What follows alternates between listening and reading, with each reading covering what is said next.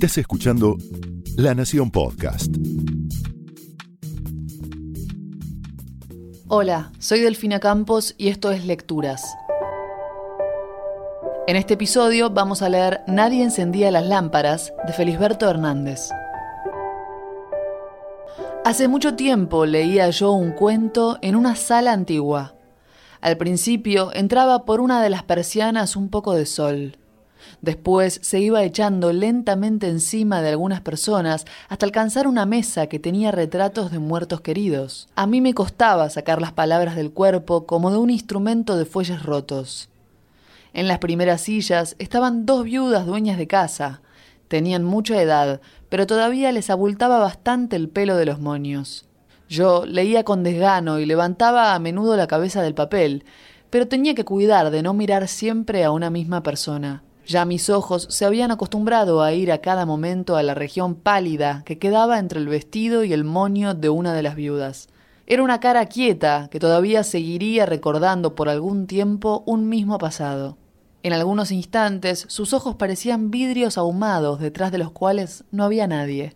De pronto yo pensaba en la importancia de algunos concurrentes y me forzaba por entrar en la vida del cuento. Una de las veces que me distraje, vi a través de las persianas moverse palomas encima de una estatua.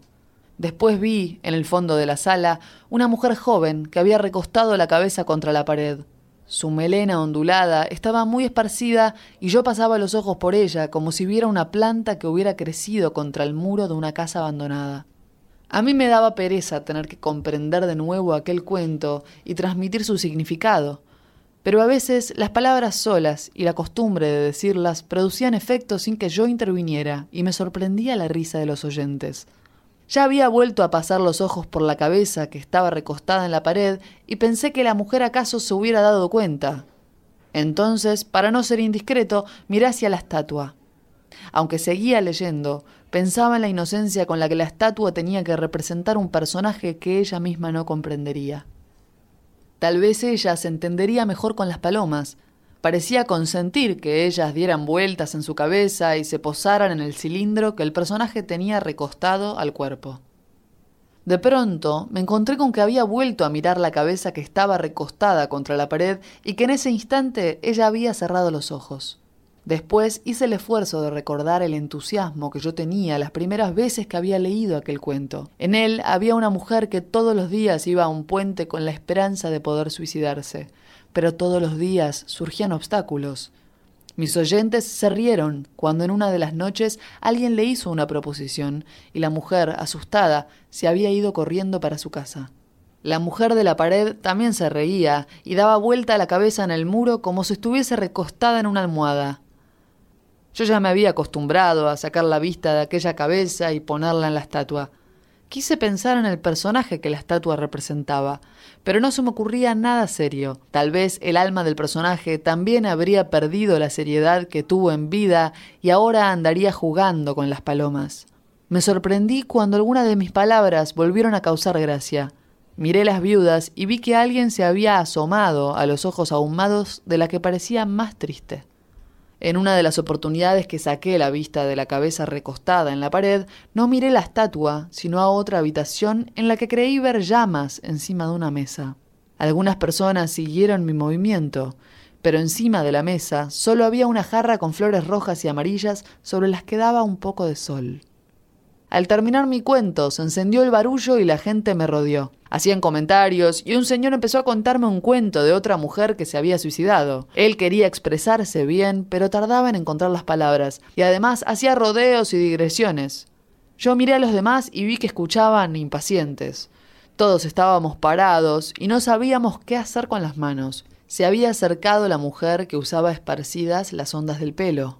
Después de mirarla a ella, miré la estatua. Yo no quería el cuento porque me hacía sufrir el esfuerzo de aquel hombre persiguiendo palabras. Era como si la estatua se hubiera puesto a manotear las palomas.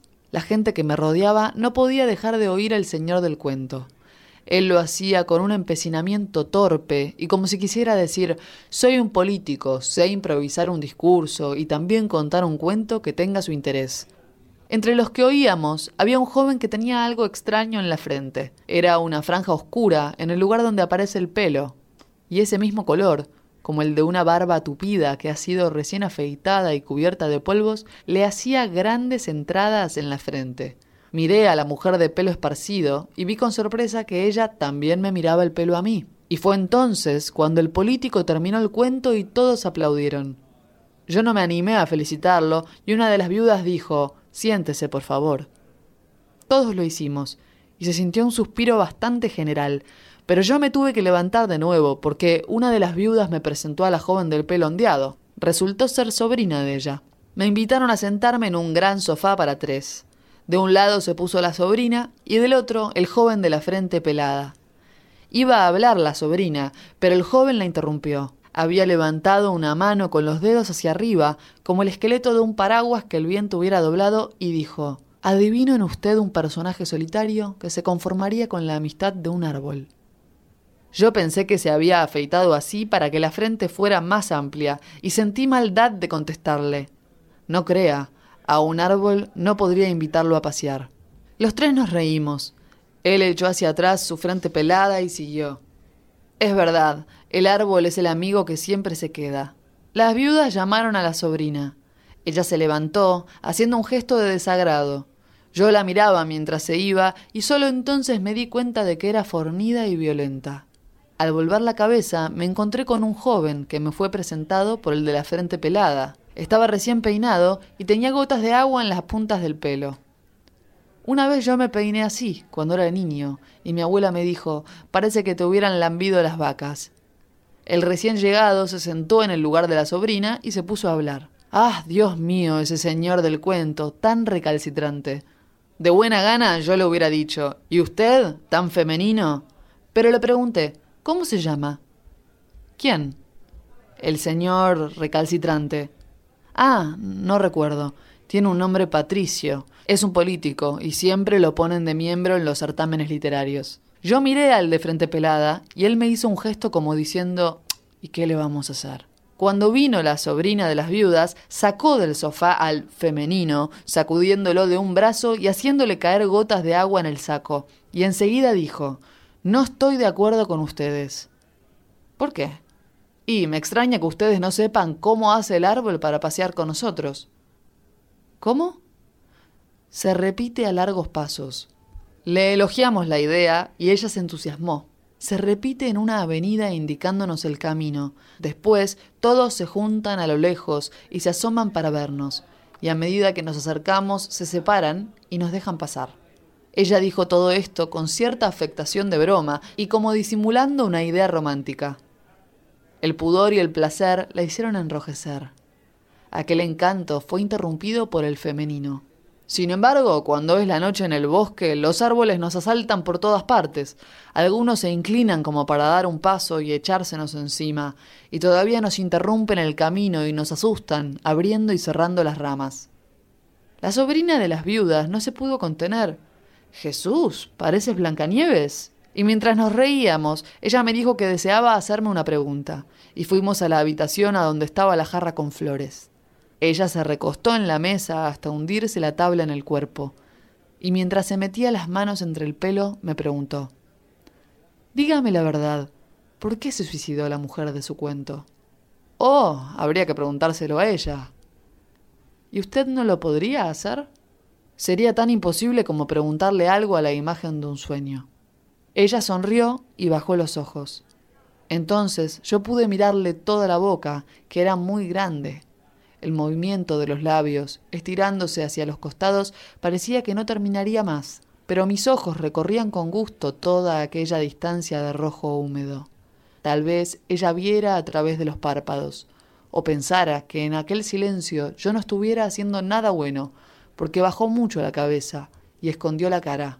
Ahora mostraba toda la masa del pelo, en un remolino de las ondas se le veía un poco de la piel, y yo recordé a una gallina que el viento le había revuelto las plumas y se le veía la carne. Yo sentía placer en imaginar que aquella cabeza era una gallina humana, grande y caliente. Su calor sería muy delicado y el pelo era una manera muy fina de las plumas. Vino una de las tías, la que no tenía los ojos ahumados, a traernos copitas de licor. La sobrina levantó la cabeza y la tía le dijo hay que tener cuidado con este. Mira que tiene ojos de zorro. Volví a pensar en la gallina y le contesté, Señora, no estamos en un gallinero.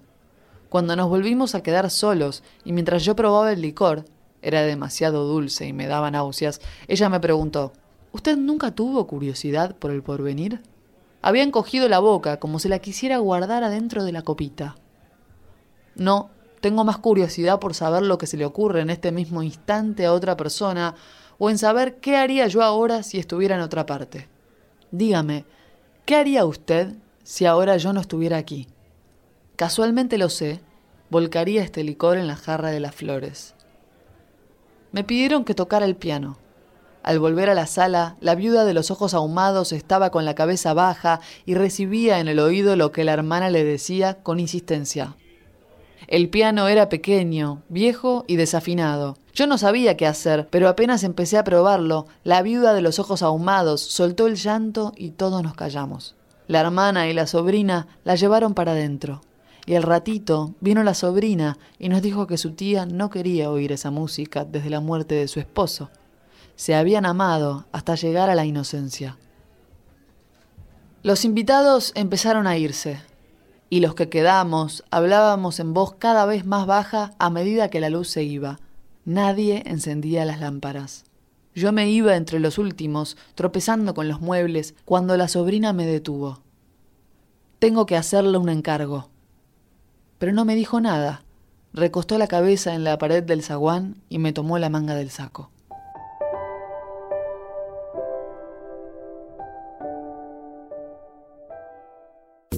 Esto fue un podcast exclusivo de La Nación. Escucha todos los programas de La Nación Podcast en www.lanacion.com.ar. Suscríbete para no perderte ningún episodio. Estamos en Spotify, Apple Podcast, Google Podcast y en tu reproductor de podcast favorito. Seguí escuchando La Nación Podcast.